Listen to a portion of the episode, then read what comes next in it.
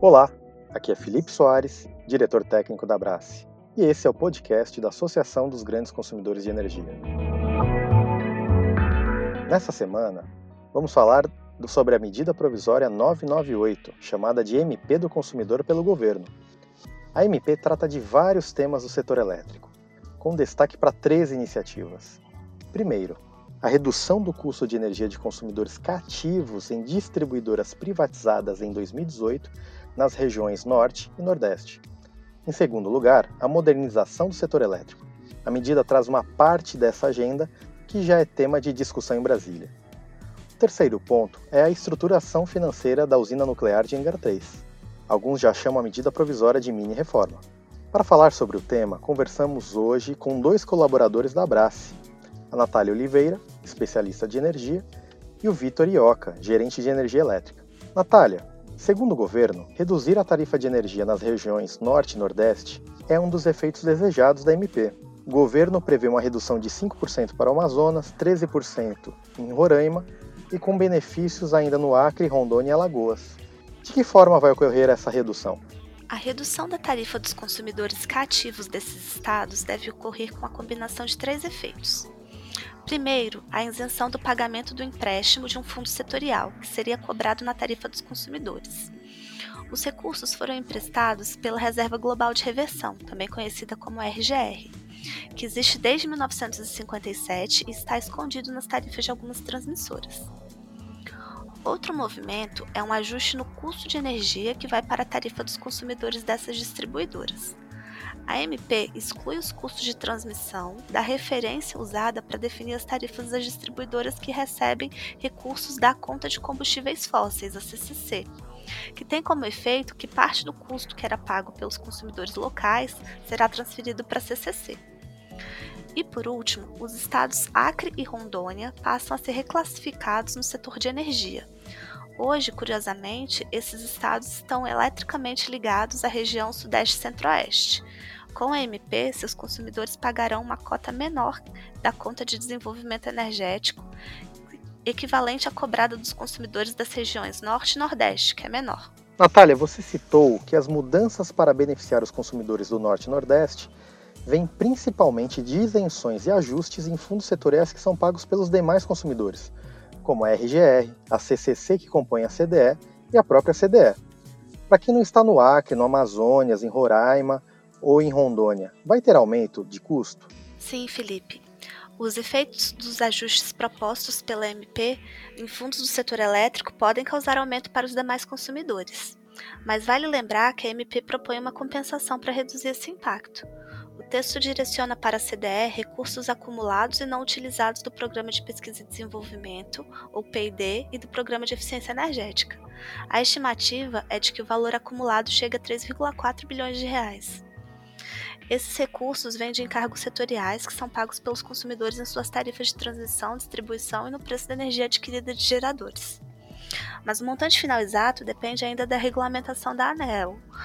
A própria MP reconhece que o que está vinculado a projetos em andamento não será utilizado na CDE.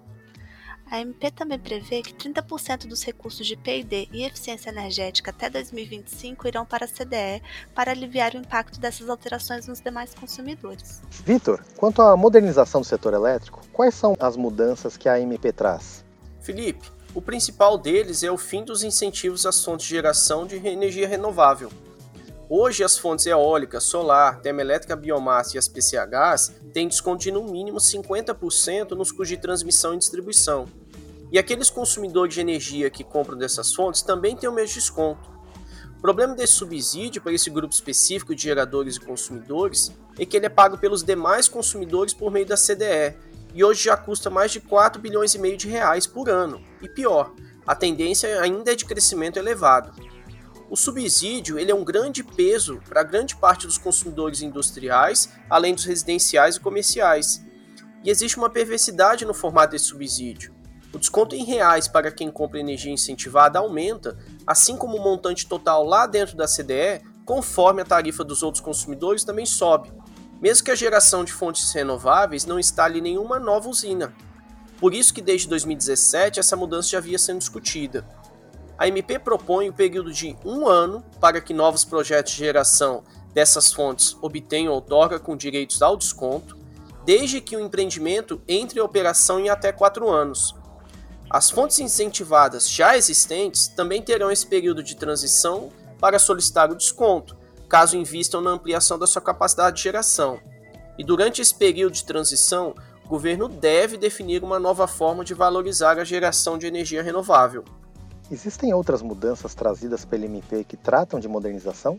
Felipe, existe sim. Outra alteração é a previsão de contratação de reserva de capacidade.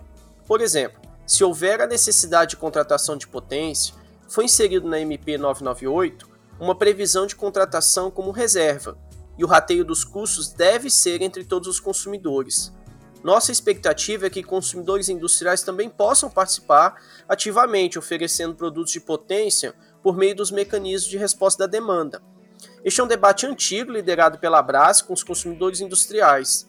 Isso pode ser bom para os associados e também para os demais consumidores do SIM. A medida provisória trata também de mudanças relacionadas ao comercializador varejista, não? Exatamente. A MP traz dispositivos que tratam da participação dos consumidores especiais como agentes da CCE e dispositivos que dão maior segurança para o tratamento do desligamento e corte de energia de consumidores em caso de inadimplência.